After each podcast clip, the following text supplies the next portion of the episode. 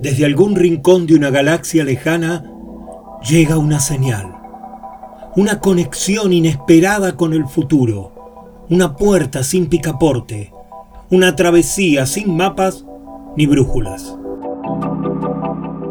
Esto es Ubik, oídos para mirar, ojos para escuchar.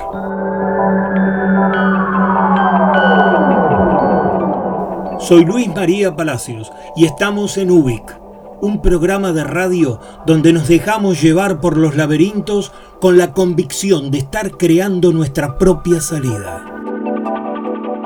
Porque es lunes y son las 22 horas, en el Señor Vivachi Radio Online comienza Ubik, lo que fue y será.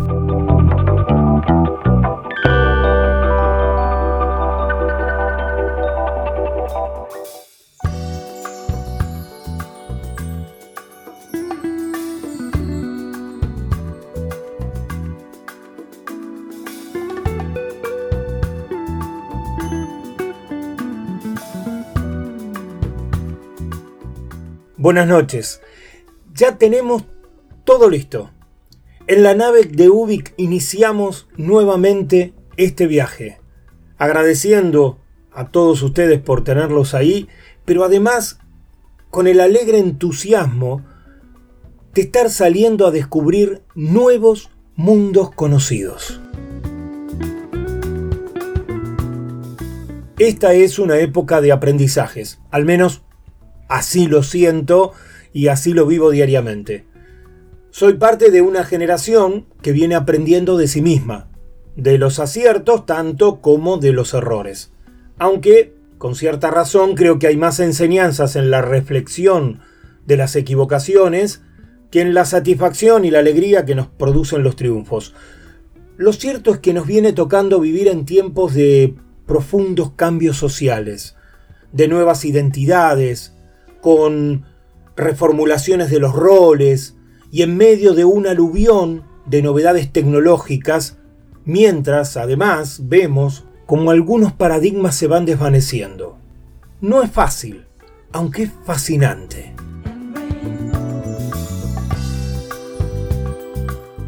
¿Qué nos está ocurriendo a los más 50? ¿Cómo es transitar y reformular la vida después de los 50 años? Hemos vencido, por cierto, aquel prejuicio donde la vida empezaba a declinar y a cambio creo que estamos encontrando nuevas maneras de hacer y de actuar a partir de nuestros ahoras. Algunos lo analizan con sorpresa. Para nosotros la verdad está ocurriendo el sencillo devenir de la vida, el entusiasmo vital a pleno, no sé, la búsqueda de una nueva identidad que esté relacionada con el mundo en el que nos ha tocado vivir. No es un simple viaje, es una reconstrucción. Tomar lo mejor de lo que tenemos y empezar a recolectar lo más valioso de lo que vamos encontrando mientras andamos. Hoy vamos a darle una mirada a la vida después de los 50 años. Una aproximación, asomarnos, a ver qué pasa cuando la vida nos plantea que si queremos, que si nos la jugamos, se pueden romper mandatos. Y se puede torcer un mal supuesto destino que ya teníamos prefijado, que se puede ser distintos. Creo que lo estamos haciendo. Y al menos a mí me parece un viaje divertido. También tendremos un manifiesto muy especial gracias al valioso aporte de una oyente de la radio y también de Ubik, por supuesto. Hoy viene de visita al manifiesto Miriam Novoa. Y también nos metemos en los mundos de un estupendo escritor vanguardista argentino llamado Leopoldo Marechal. En fin, estamos en otro Ubik. Ya andamos, estamos en marcha. Así que los invito un rato a salir de la realidad para asomarnos a la realidad.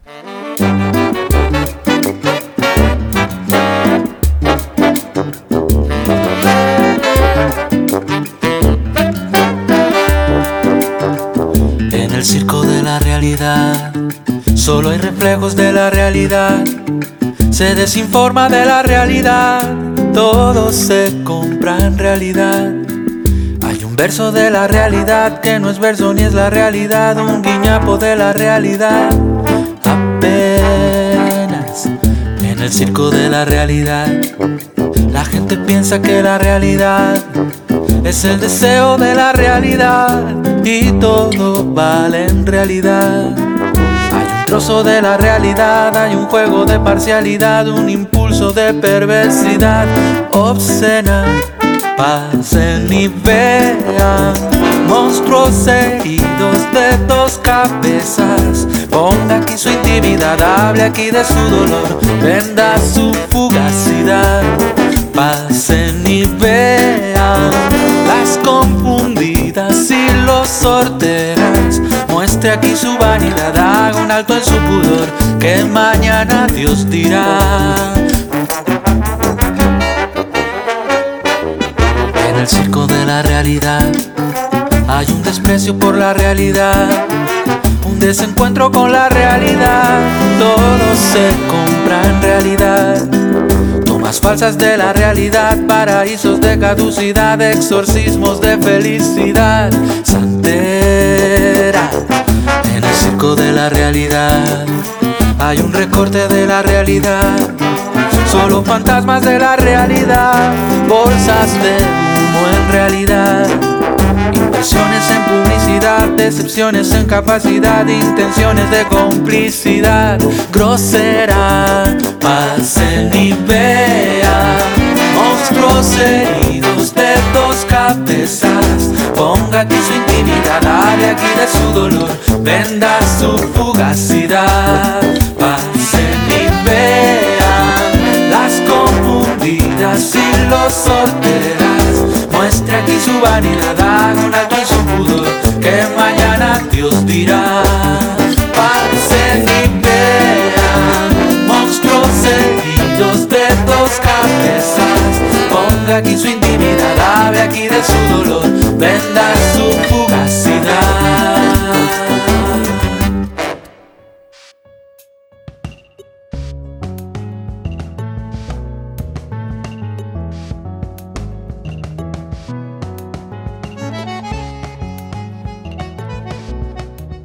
En la casa de la calle Humahuaca, 3764, barrio de Almagro, el 11 de junio de 1900, nace Leopoldo Marechal.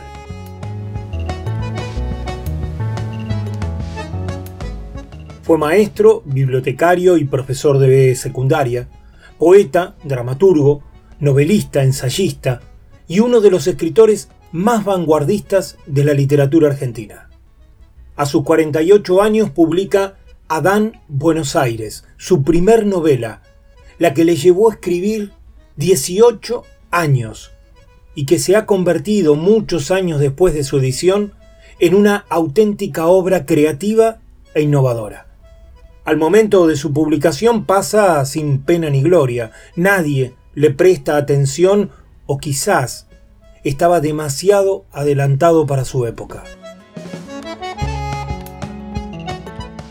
Poco tiempo después es silenciado y exiliado, excluido de la comunidad intelectual por su afiliación peronista, hasta que en 1965 se publica El banquete de Severo Arcángelo.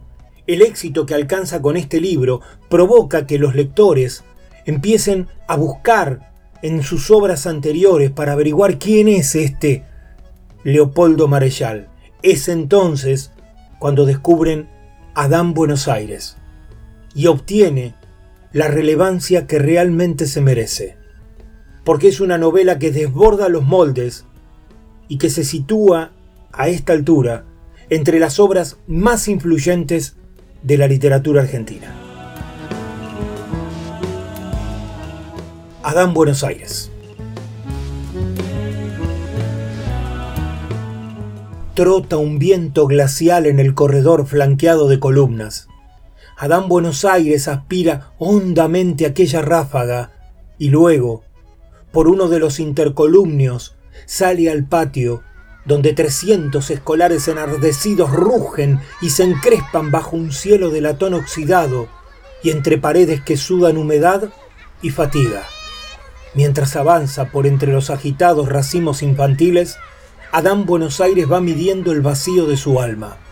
Como nunca, siente ahora esa falta de presión interna que lo expone, desarmado, a la invasión de las imágenes exteriores y escenas, gritos, colores y formas irrumpen en su alma vacía tal un tropel de brutales forasteros que invadieran un recinto deshabitado.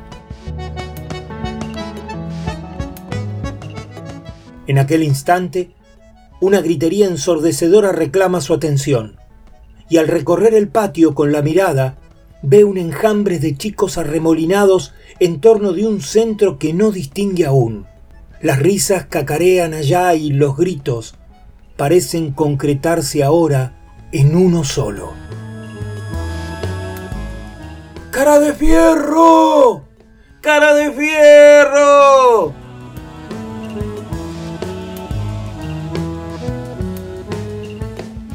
Se encamina entonces hacia el lugar de la bataola, pero el corro, al abrirse violentamente, deja escapar a un chiquilín que atropella con la cabeza baja en desalado tren de fuga. Adán Buenos Aires lo recoge al vuelo. Al mirarle la cara descubre por fin la razón del tumulto. Una parálisis terrible ha inmovilizado las líneas de aquel rostro infantil imponiéndole una rigidez extraña como de metal o de piedra. La cara de su boca parece definitivamente contraída en un rictus cruel. Sus ojos, fijos en las cuencas, tienen una expresión de ferocidad sólo desmentida por el temblor de la lágrima que le cuelga de cada párpado. Viste un traje de marino cuyo pantalón largo cubre y disimula el rigor de unos botines ortopédicos. Mientras le arregla el desaliño de las ropas, Adán echa una mirada en torno suyo y ve un círculo de semblantes que le observan en expectativa, y entre los cuales algunos, riendo con inocente maldad, susurran todavía, ¡Cara de fierro! ¡Cara de fierro! Acariciando entonces las mejillas del niño, que aún tiembla entre sus manos, Adán le pregunta. ¿Cómo te llamas? Tristón Silva, responde cara de fierro en una especie de gruñido. ¿Es el primer día que venís a esta escuela? Sí. Adán enjuga con su pañuelo las dos lágrimas que no se resuelven a resbalar por aquel rostro espantable. Y luego tiende al niño una mano abierta. Tristán Silva, le dice. Vamos a ser amigos. ¿Qué te parece? Sí, gruñe Tristán, dueño ya de la mano que se le ha ofrecido.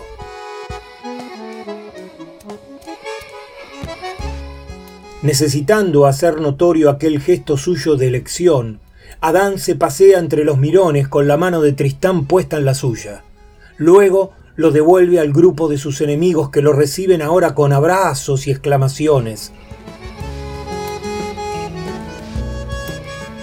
Pero el señor Enríquez, embalsamador de pájaros, acaba de ordenar la formación de trote y 300 escolares, ansiosos de sacudirse el frío, se alinean ya en impacientes escuadras.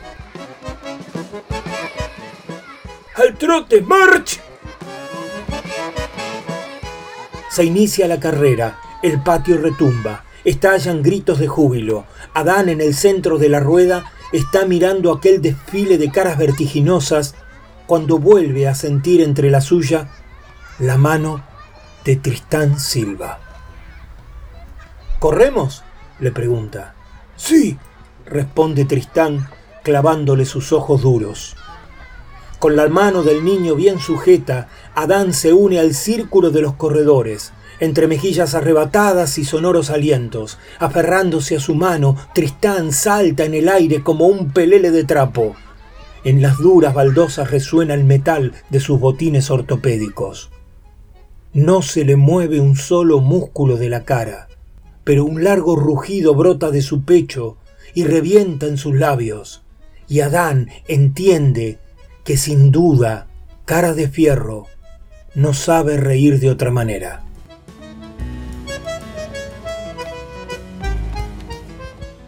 Al segundo toque de campana, los escolares han abandonado la posición de firmes y buscan en orden el sitio habitual de su formación.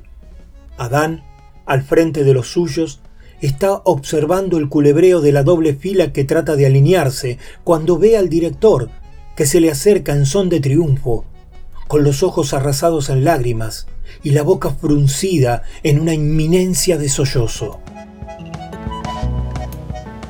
Han reaccionado, exclama el director. La madre y el niño han reaccionado positivamente.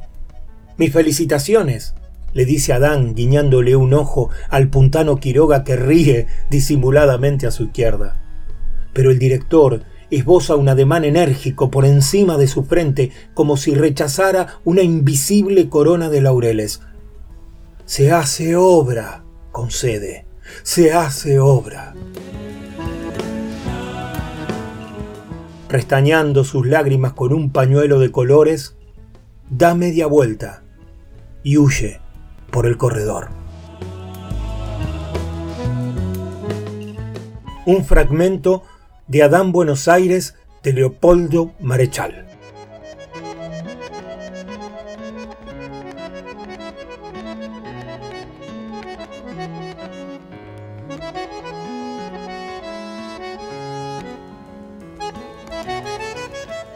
Lisandro, usted será el único desertor del banquete. Intenté protestar ante aquel vaticinio, pero Inaudi me detuvo con el gesto de un Hermes caviloso. Desertará usted, me anunció nuevamente. Algún día tendré que llamarlo a usted padre de los piojos y abuelo de la nada.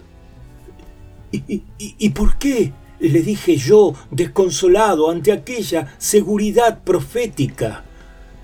El, banquete, definió él, será una concentración definitiva y usted no está preparado. Haga memoria. Su vida fue hasta hoy mismo una serie de concentraciones y desconcentraciones. Un alma demasiado inquieta. del banquete de Severo Arcángelo, donde Leopoldo Marechal se tocó con los abuelos de la nada.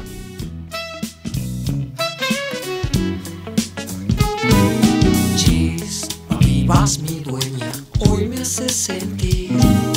Ve, vimos nuevos tiempos que hay que compartir. Voy cantando, voy amando, voy jugando, voy amando. Si Buenos Aires despierta, yo vivo despierta. regarder à moi.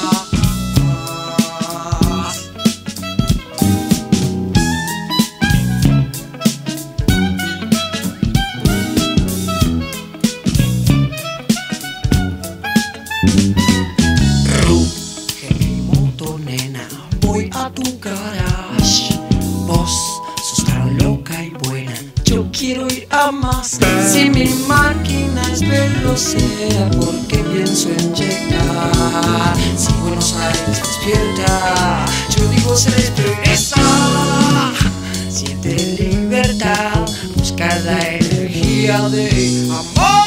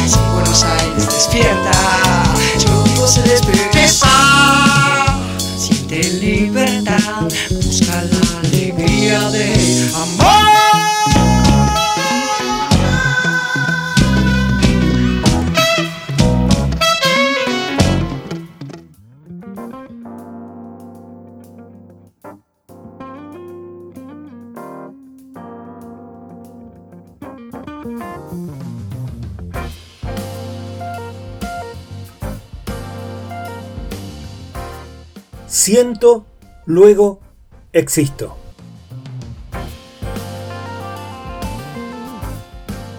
Generación Senior. El territorio social de los mayores de 50 años. ¿A qué cambios nos estamos enfrentando nosotros, los de la generación senior?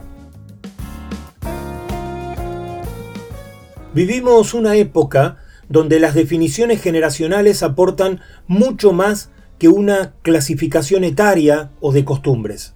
Crecimos y nos educamos en una sociedad con roles establecidos, rigidez en las conductas, mandatos familiares muy fuertes y prejuicios moralistas.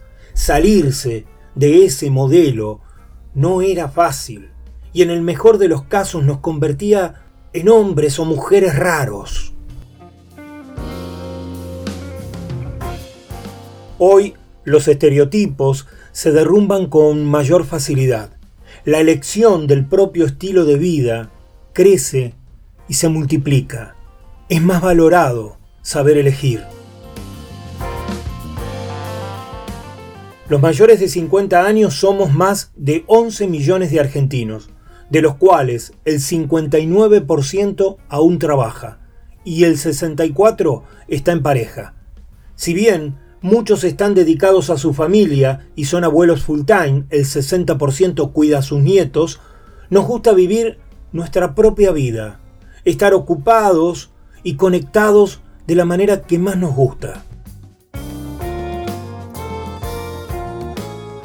Nos encontramos en plena construcción de una generación que elige ser optimista, tener una actitud positiva, enérgica y dinámica.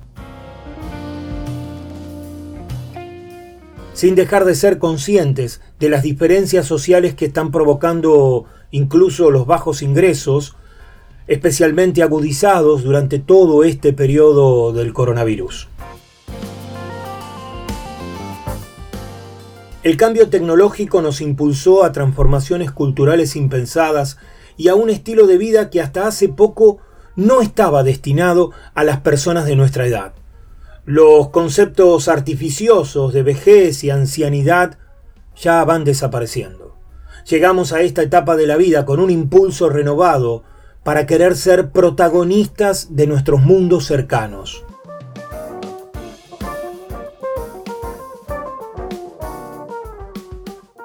El año 1980 es considerado como el inicio de la era de la tecnología digital.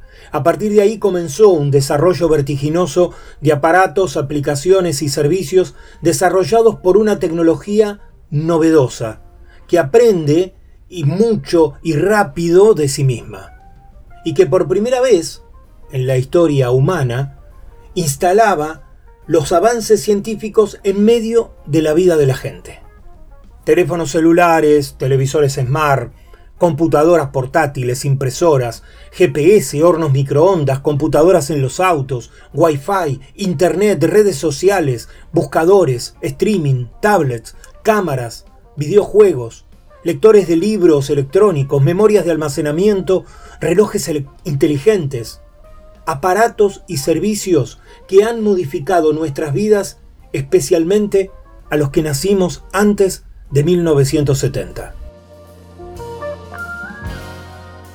Nosotros somos considerados inmigrantes digitales. Nacimos y comenzamos nuestra educación antes del auge de las nuevas tecnologías. Mis hijos y mis nietas son nativos digitales, por haber nacido con muchos de estos dispositivos y sistemas tecnológicos ya incorporados a sus vidas diarias. Ya no es extraño descubrir que una nena un nene de pocos años toque con sus dedos cualquier superficie que tenga vidrio buscando una respuesta del aparato. La tecnología no solo instala artefactos nuevos, sino que desarrolla una nueva cultura, modifica conductas, instala nuevos hábitos. Uno de los desafíos más grandes es que los educadores, maestros y profesores actuales son inmigrantes digitales y tienen que educar y enseñar a una generación de nativos digitales, a esos chicos nacidos con la cercanía de tanta tecnología, que es habitual para ellos, pero que es absolutamente novedosa para nosotros. En una primera instancia nos hemos resistido a su uso, dando infinidad de argumentos. Negamos que fueran necesarias, nos aferramos a los aparatos e instrumentos analógicos porque decíamos que son más confiables, más tangibles. Una mezcla, creo yo, de desconfianza con ignorancia digital. Sin embargo, más rápido de lo que se imaginaba, hemos superado esa brecha digital. Ya no solo nos adaptamos, sino que además estamos ocupando territorios propios, con el estilo y la manera de la generación a la que pertenecemos.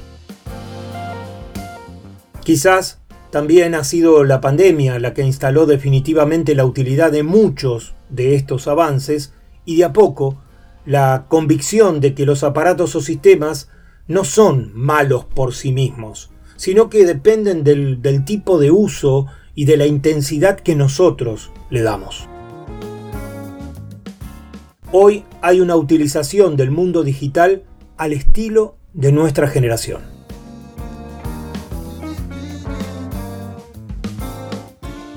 Según las estadísticas de Google, el 34% de las personas que usan Internet en Argentina tienen más de 50 años.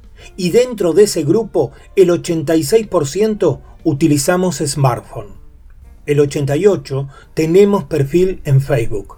El 95 accedemos habitualmente a YouTube y el 98 usamos WhatsApp. Además, 7 de cada 10 de nosotros nos informamos por medios digitales.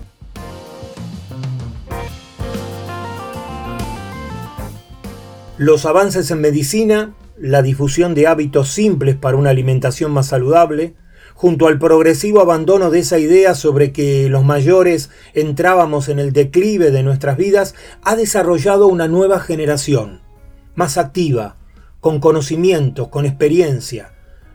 Un grupo etario que aprende de lo nuevo y que busca otras formas de poder realizarse y de crecer personalmente.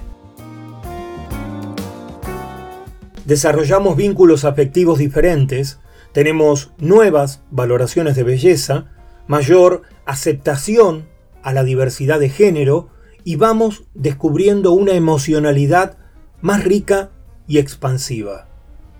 Tenemos una valoración de los conceptos de familia, la vida en el hogar, las tareas de cuidado, el sentido del entretenimiento y los hábitos asociados al bienestar diferente de las generaciones anteriores.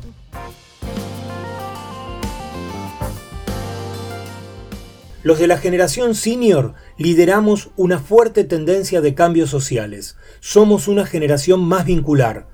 Liberados de presiones externas, nos permitimos vivir como consideramos más saludable para nuestro futuro. Y quienes todavía no lo ven así, de manera progresiva van comprendiendo que se trata de una nueva etapa de la vida, donde el sentido de realización y felicidad encuentra otras maneras de manifestarse, de, mantenernos proactivos, de descubrirnos creativos, intensos. Estamos construyendo nuevas redes de intercambio y relación.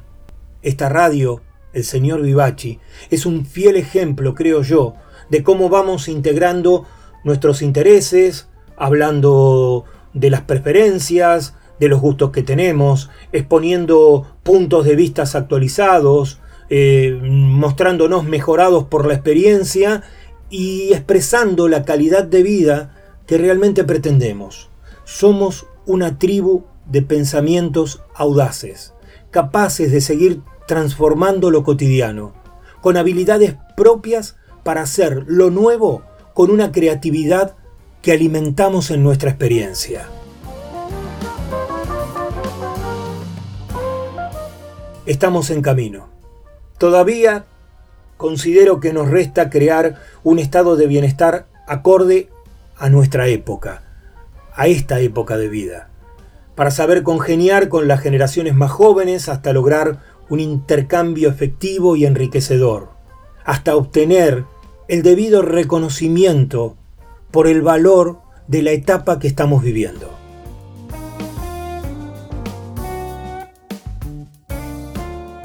En la generación senior nos estamos inventando a nosotros mismos y esta es una oportunidad única y apasionante.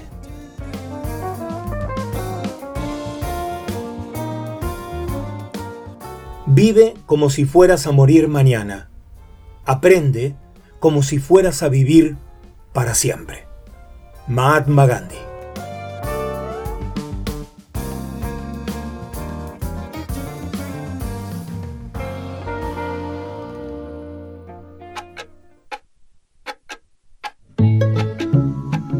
Comienza espacio publicitario.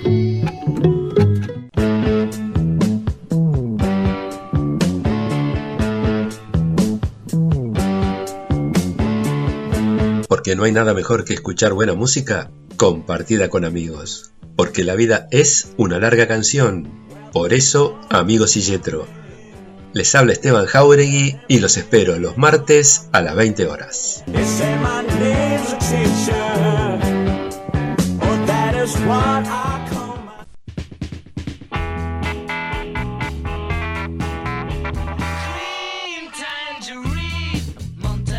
Todos los martes a las 22 nos reunimos para compartir la música y los textos que nos convocan, que nos identifican. Querido diario, martes 22 horas. Soy Marcelo Marengo y si no te abrazo es porque te quiero.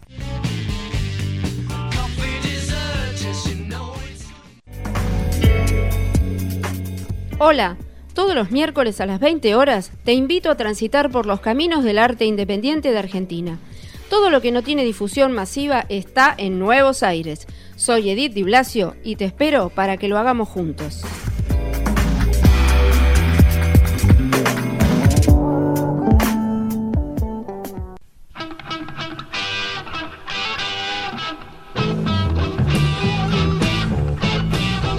Mi nombre es Carlos Vivachi. Todos los miércoles a las 22 hacemos el habitual programa desde hace más de 15 años. Y los domingos a las 20 horas hemos incorporado el bonus track. Sumate a nuestra radio, seguí escuchándonos. Muchas gracias.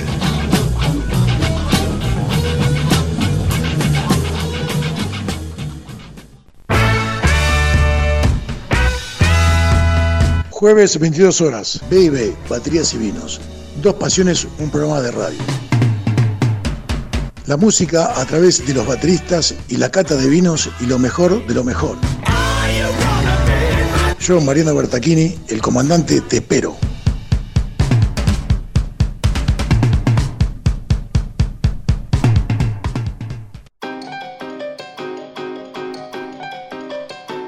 Desde Ubik te propongo que realicemos una travesía hacia lo nuevo. Historias, música y reflexiones que invitan al viaje humano. Soy Luis María Palacios y si es lunes y son las 22 horas, te espero en Ubik. Ubik, lo que fue y será.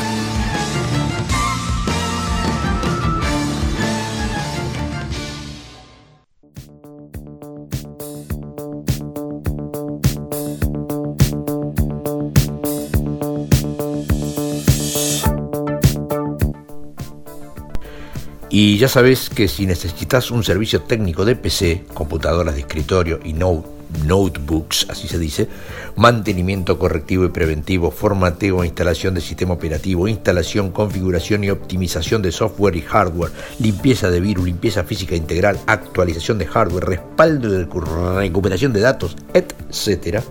Manuel, el hijo de Vivachi. 115 845 9890 los trabajos se hacen según la necesidad por vía remota en IDESC o por medio de traslado de los equipos a su taller. Acordate, Manuel es el hijo de Vivachi y es el que, por ejemplo, permite que estemos en el aire nosotros. Un capo, Manuel. 115-845-9890. No te lo digo más.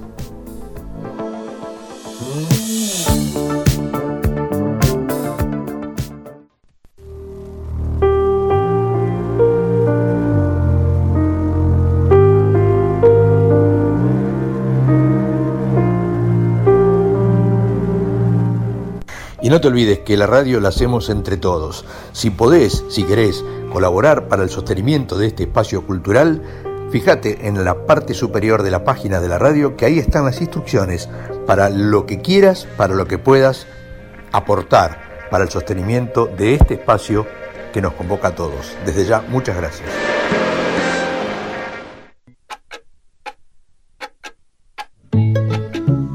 Bueno, ya está seguí disfrutando de tu programa favorito.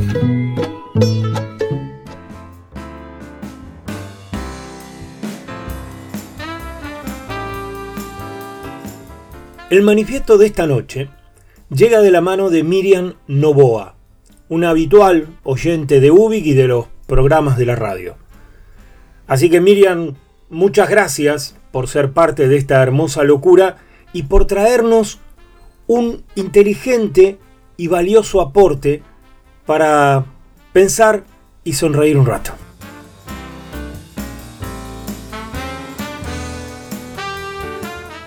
Hola amigos, buenas noches. Los griegos siempre fueron los grandes pensadores. Y sí, con semejante paisaje ante sus ojos, ¿qué podían hacer sino otra cosa que pensar? ¿Para qué irían a trabajar? Sabemos quién fue Sófocles y por otro lado sabemos qué son los silogismos. El silogismo es una forma de razonamiento deductivo que consta de dos proposiciones como premisa y otra como conclusión. Esta última, la conclusión, es una inferencia necesariamente deductiva de las otras dos. Veamos un ejemplo. Premisa mayor. Los hombres son esencialmente libres. Premisa menor. Las mujeres no son hombres. Conclusión las mujeres no son libres. Vaya sabiduría, coño, ya lo sabíamos sin necesidad de ponernos a pensar. Es decir, como vemos, los silogismos son cualquier cosa.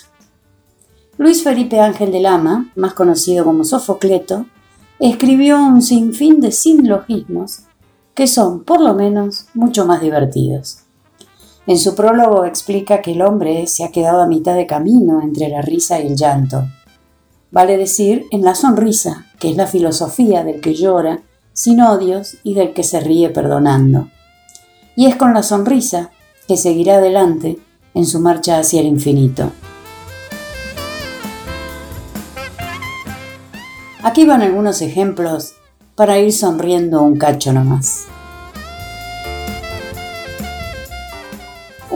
Es al arte lo que el ventilador es a la aviación. La raya del pelo es la cicatriz de la costumbre. El agua es feliz cuando se pone a hervir. Lo increíble del 8 es que no se caiga la bolita de arriba. Todos los amores son eternos. Lo único que cambia es la persona. Nadie tiene la culpa de tenerla. Las hormigas nacieron con vocación de puntos suspensivos. Desde que Bruto mató a César, los brutos viven sin cesar. Un músico es inmortal cuando sobrevive a la ejecución de una mala orquesta. Los cuernos convierten la frente en afrenta. El dedo índice es el revólver de la opinión pública. Los avaros deberían morir de cálculos. ¿Y por qué la argolla no termina de embocar en la cabeza de los santos? La fe es el sobregiro de la esperanza. No hay que hablar con imbéciles porque corremos el peligro de que nos entiendan. El verdadero primer amor es el último. La experiencia solo sirve para recordarnos que ya cometimos antes el mismo error. Bueno, espero les haya gustado y se hayan reído un rato. Continuará. Saludos, buenas noches.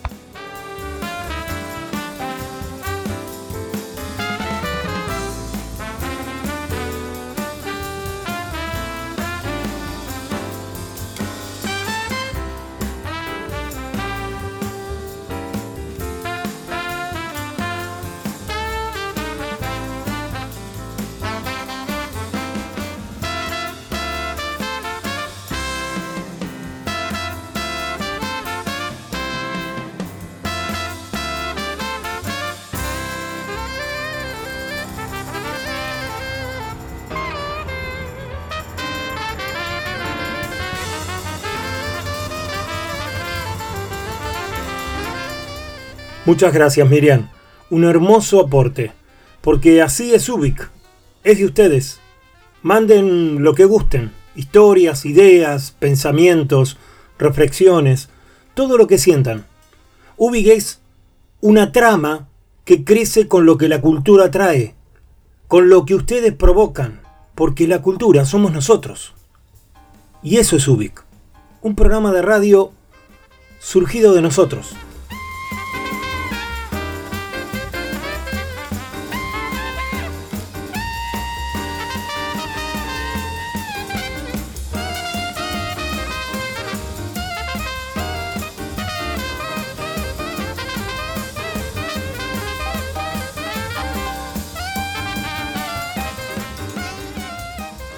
En una época la gente era muy solidaria, todo el mundo se ayudaba, se daba una mano en lo que cada uno podía precisar.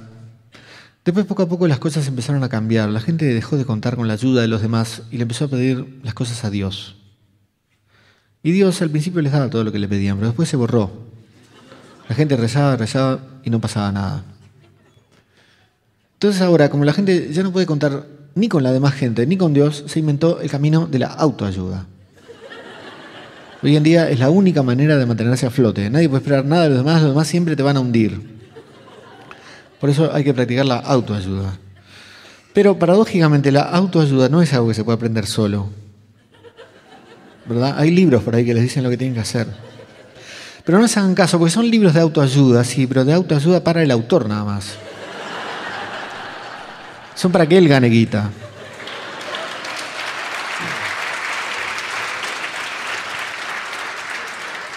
Las técnicas de autoayuda que proponen esos libros son falsas, son para que el lector se perjudique. Y es lógico porque cuando uno jode a los demás siempre mejora un poquito, aunque sea por la posición en que queda con respecto a ellos. Así que bueno, yo tengo acá otro método de autoayuda que me gustaría poner a, consideración de ustedes. Este, el asunto es así, yo digo frases y ustedes las tienen que repetir. Capaz que alguna les cuesta un poco repetirla porque no están muy de acuerdo con lo que dice yo, les pido que no se fijen en eso por ahora, ¿no? El ejercicio consiste en dejarse llevar. Después para criticar siempre hay tiempo. Así que vamos a probar a ver qué pasa con la primera frase, que es así. Escuchen, eh, es así. Soy una buena persona. A ver, repitan conmigo. Soy una buena persona. Dale, che, no sean tímidos. Aunque no lo crean, ya les dije, repítanlo igual, aunque sea falso, ¿no? Este, van a ver cómo después se van autoconvenciendo. Vamos a probar con la siguiente frase que es así, soy una excelente persona. A ver, soy una excelente persona.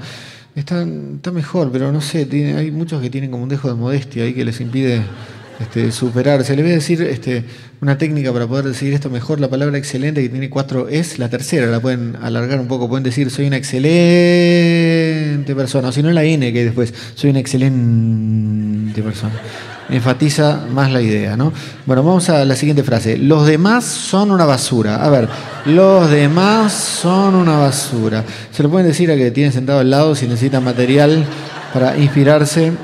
Pero de todas maneras esa frase ya vi que la dijeron con un poco más de convicción que las anteriores. Eh, bueno, la siguiente frase. Yo no lo soy. Si basureo a alguien es porque el primero me basurió. ¿Mm? La frase es larga, pero apréndensela porque es muy importante. ¿eh? Este, le pediría que tomen nota de esto. Sería bueno, porque así este pueden repetir después estas frases en la casa, si no, no se las van a acordar. Y, sería una pena porque son muy importantes. Igual que esta otra que sigue, todo el mundo en mayor o menor grado me jodió. Todos tienen su parte de responsabilidad en la situación por la que estoy pasando. No los voy a anotar, ¿eh? Se están perdiendo este, esto que es la médula, la parte interpretativa del asunto, porque para, para, poder salir del pozo en el que estamos, lo primero que tenemos que hacer es entender cómo fuimos a dar ahí, ¿verdad? Recién después vamos a poder tomar las medidas que nos conduzcan a superar esa situación, situación que a esta altura la podríamos tal vez resumir en la fórmula todo el mundo me jodió. Vamos a ver ahora cuál es la actitud que vamos a contraponer a eso. Está dada por esta frase.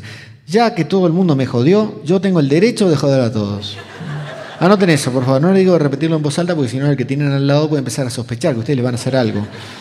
Pero el kit del asunto es ese. Tengo el derecho de joder a todos. ¿Y cómo puedo ejercer ese derecho? Muy simple, le digo la frase. Voy a joder a todos. ¿Mm? Repítanla, pero en voz baja esa frase, ¿no? Este, mientras van planificando la forma de llevarla a cabo, ¿verdad? Y planifiquen con total libertad, dejen de lado cualquier escrúpulo. Acuérdense que esto es nada más que un ejercicio, ¿verdad? Un ejercicio de autoayuda. Si les preocupa el daño que podrían causar a los demás, están mirando fuera del tarro, porque acá no se trata de los demás. Acá se trata de uno mismo, ¿verdad? La caridad bien entendida empieza por casa.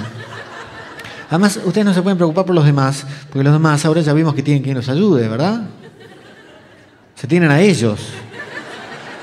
Y ustedes se tienen a ustedes. Eso no quiere decir que de vez en cuando uno no pueda tender una mano a otra persona, sí, se puede hacer.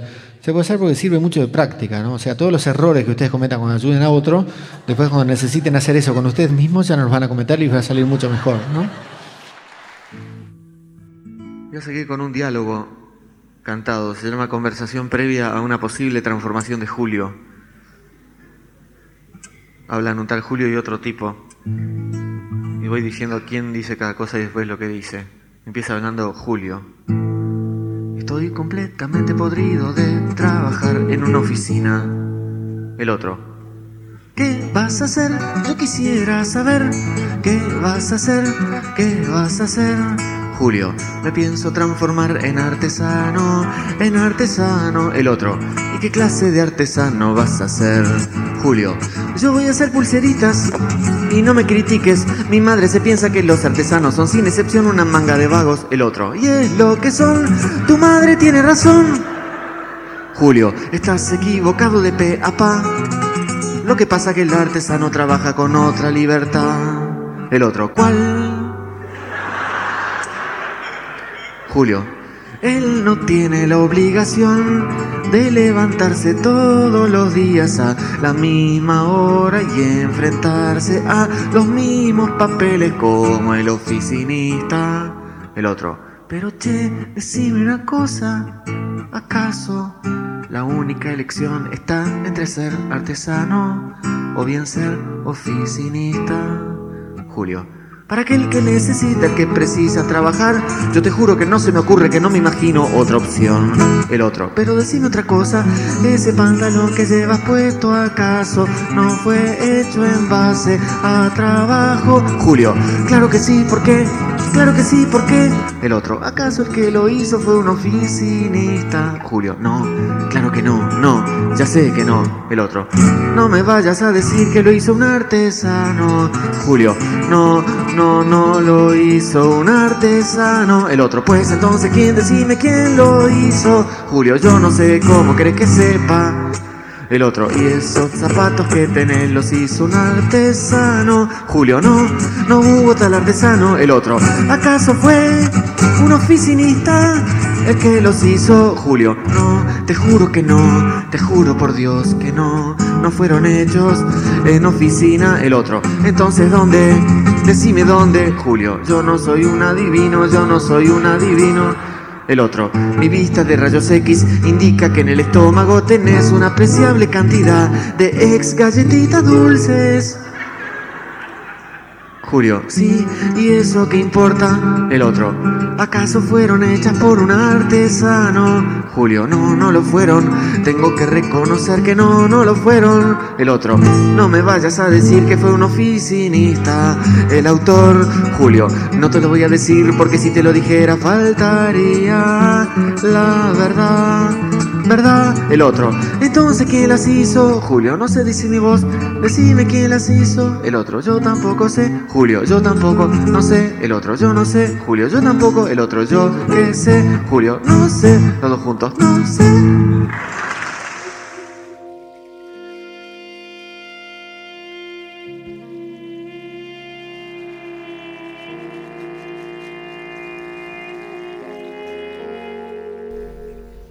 Tras una investigación minuciosa de psicoanalistas y musicólogos, la voz de Ringo fue compuesta, grabada y metida en el pecho metálico del Beatle, para cuya residencia se construyó un templete monumental que reunía en sí las más óptimas condiciones de acústica.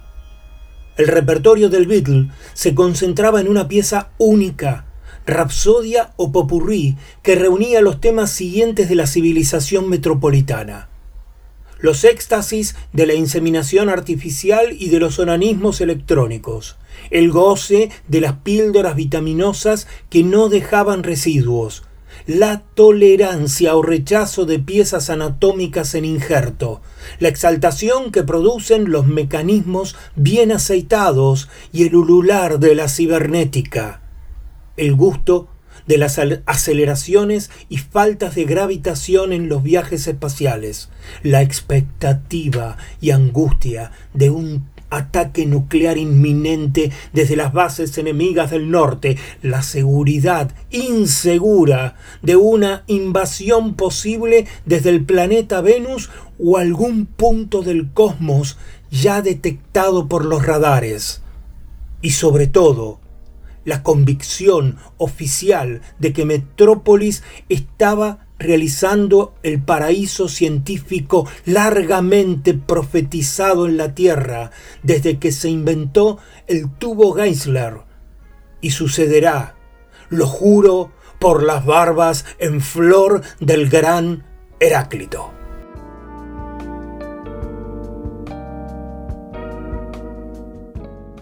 Llegó al fin la noche de las noches en que Ringo, el Beatle artificial, sería presentado a los enfermos habitantes de Metrópolis. En su templete de vidrio cemento y ante las cámaras de televisión, Ringo exhibía una majestad imponente, con su estructura de caja sonora, su rostro gesticulante y la enorme guitarra eléctrica sobre la cual ponía él sus dos manoplas en frenesí. Y cuando Ramírez, en overol de gala, hizo funcionar los controles, Ringo dejó escapar toda la sinfonía que se concentraba en su tórax y que los transmisores del imperio lanzaron al éter. Las estaciones médicas a control remoto, los hospitales y clínicas, los televidentes enloquecidos no tardaron en gritar la buena nueva o el milagro del Beatle. Sí, los enfermos del mal beta curaban instantáneamente. Agonizantes, listos para ceder al Estado sus riñones transferibles, abandonaban los quirófanos con un frenético paso de baile. Metrópolis había recobrado la salud.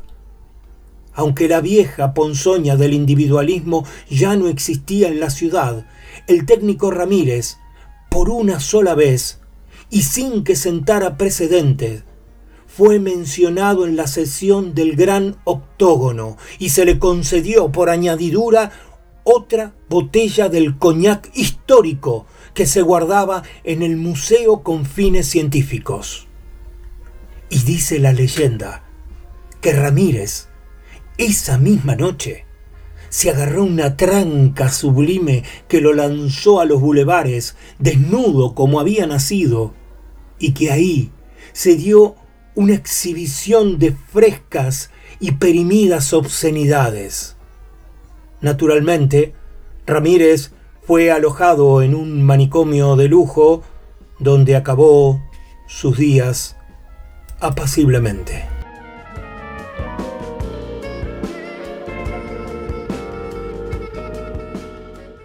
Se abrió desde aquella noche la era de Ringo, el Beatle Salvador, y Metrópolis adquirió en adelante una fuerza expansiva que llegó a inquietar a sus enemigos terrestres y a sus observadores cósmicos. Todas las noches, desde su templete, Ringo aullaba, gesticulaba y punteaba su guitarrón. Cada nuevo triunfo de la técnica o de la investigación científica era grabado y añadido al repertorio del Beatle. Y los habitantes del imperio, frente a sus receptores, exultaban ante aquel poeta mecánico que rugía y gesticulaba por ellos. Metrópoli entendió así que ya era hora de universalizar su orgulloso dominio.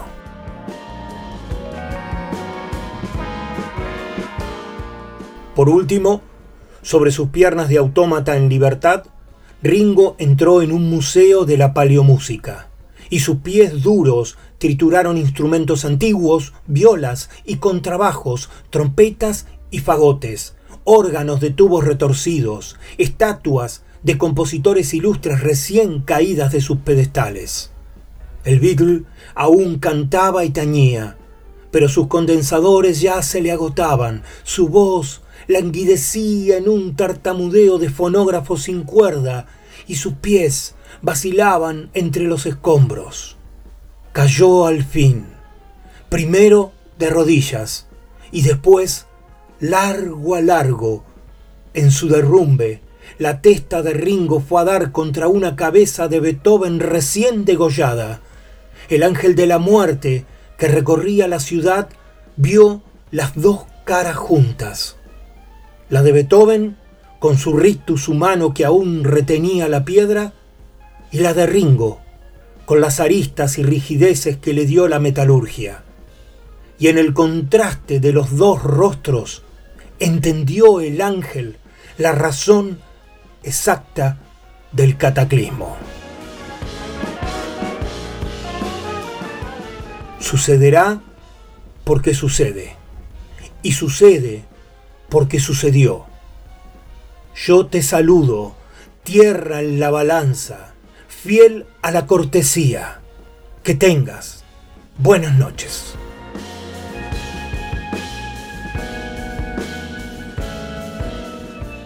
El Beatle final de Leopoldo Marechal. In the town where I was born lived a man who sailed to sea and he told us of his life in the land of submarines.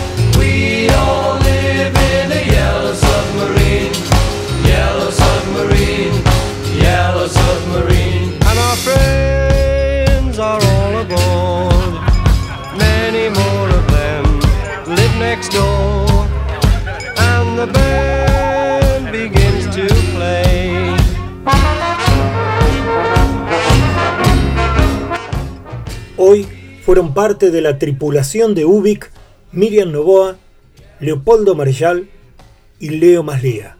Y llegaron con melodías y sonidos con Basic, Pedro Guerra, Matías Sued, Los Abuelos de la Nada, Javier Malosetti, Bobby Watson, Alpha Mist y los Beatles.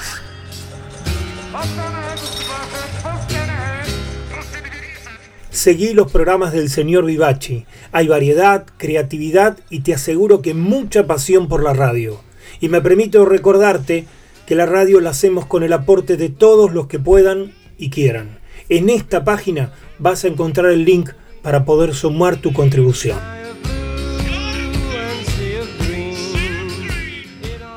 Vivimos tiempos convulsionados que exigen nuestras mejores voluntades y cuidados. Por favor, sumemos para superar lo mejor posible esta época.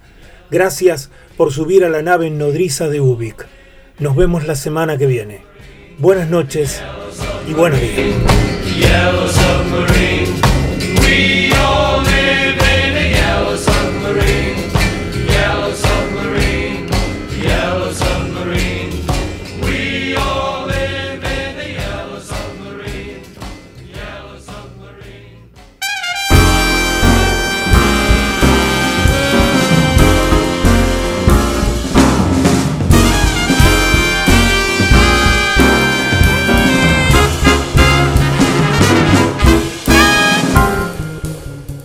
Me llaman Ubik, pero Ubik no es mi nombre.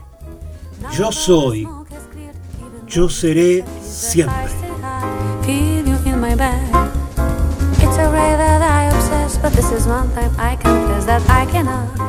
Hasta acá hemos sido apenas un indicio perdido en el universo.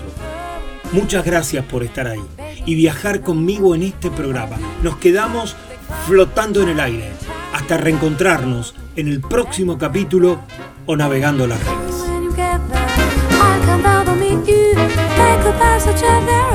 Y no te olvides, estás invitado a sumarte a cada programa de este oasis radial llamado El Señor Vivachi Radio Online.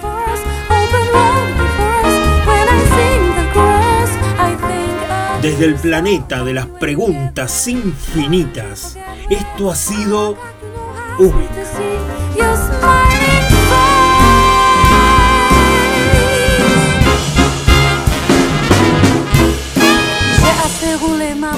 Buena vida, cuídense y hasta la próxima. Fais confiance en son destin, sans faire de trop grands calculs et puis sourire devant les surprises. Tout ce temps sublime, tu vois que Ubik. bien de quoi Lo que fue y será.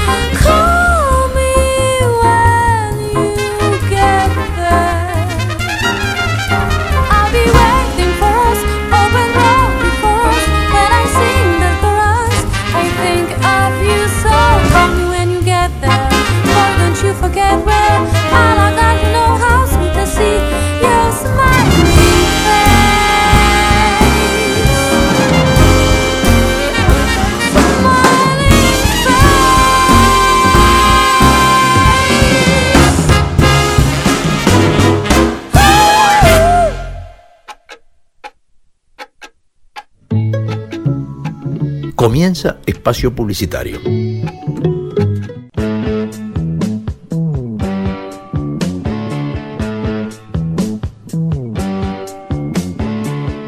Porque no hay nada mejor que escuchar buena música compartida con amigos. Porque la vida es una larga canción.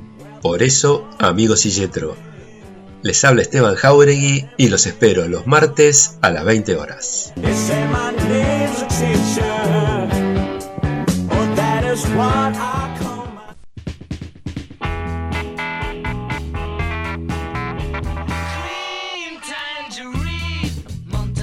Todos los martes a las 22 nos reunimos para compartir la música y los textos que nos convocan, que nos identifican. Querido diario, martes 22 horas. Soy Marcelo Marengo y si no te abrazo es porque te quiero.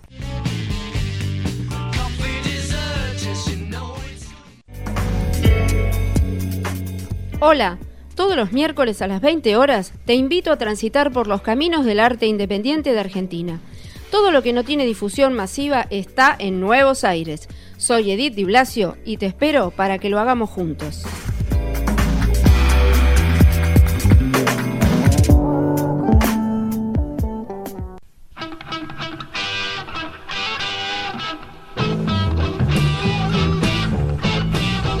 Mi nombre es Carlos Vivachi. Todos los miércoles a las 22 hacemos el habitual programa desde hace más de 15 años.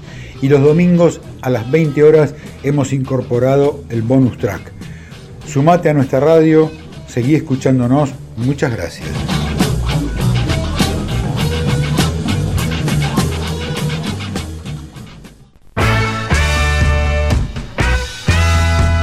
Jueves 22 horas, B&B, Baterías y Vinos. Dos pasiones, un programa de radio. La música a través de los bateristas y la cata de vinos y lo mejor de lo mejor. Yo, Mariano Bertachini, el comandante Tepero.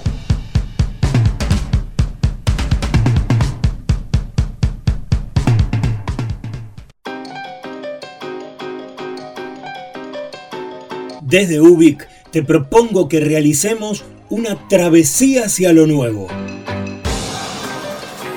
Historias, música y reflexiones que invitan al viaje humano. Soy Luis María Palacios y si es lunes y son las 22 horas, te espero en Ubik. Ubik, lo que fue y será.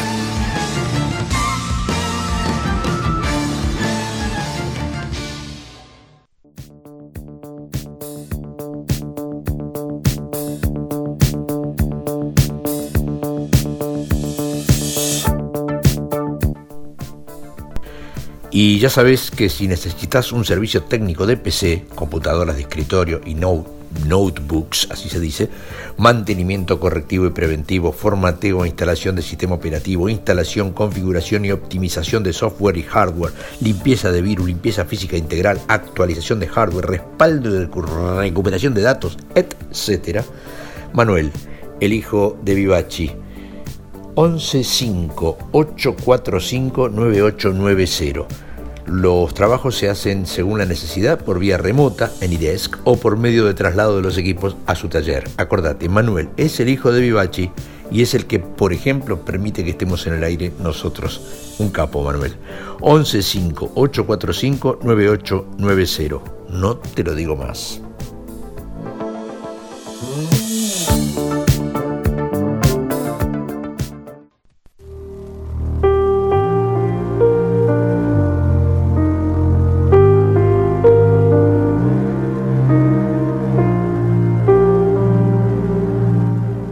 Y no te olvides que la radio la hacemos entre todos. Si podés, si querés, colaborar para el sostenimiento de este espacio cultural, fíjate en la parte superior de la página de la radio que ahí están las instrucciones para lo que quieras, para lo que puedas aportar para el sostenimiento de este espacio que nos convoca a todos. Desde ya, muchas gracias.